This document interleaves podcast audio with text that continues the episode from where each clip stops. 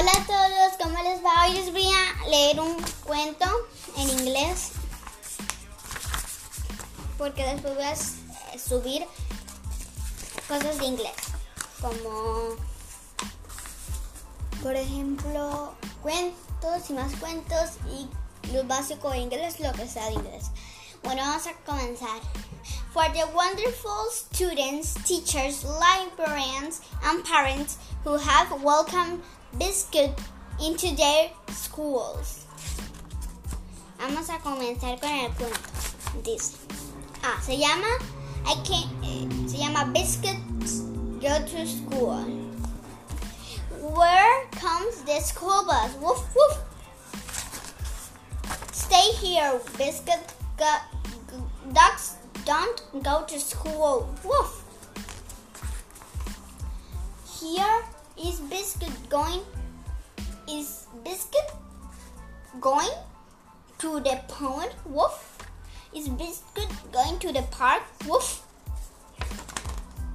Biscuit is going to the school?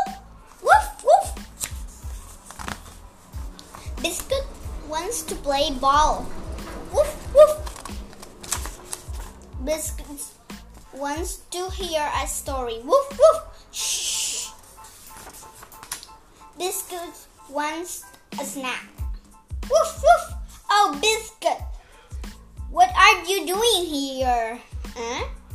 That's, dogs don't go to school. Oh no, here's come the teacher. Woof! Espero que les esté gustando el libro.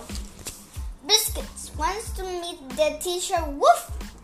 Biscuit wants to meet the class. Woof woof. Biscuits like school. Woof woof. And everyone at school likes biscuit. Woof. Y les voy a leer la parte que dice aquí en la en la parte de atrás del libro. School looks like so much fun. Biscuit wants to go to class and meet the teacher, but dogs don't go to school. What will the teacher do when Biscuit sneaks in anyway? Eso es lo que decía atrás y gracias por eh, estar conmigo y leer este libro que se llama Biscuit Go to School. Biscuit va a la escuela en inglés. Eh, gracias, bye.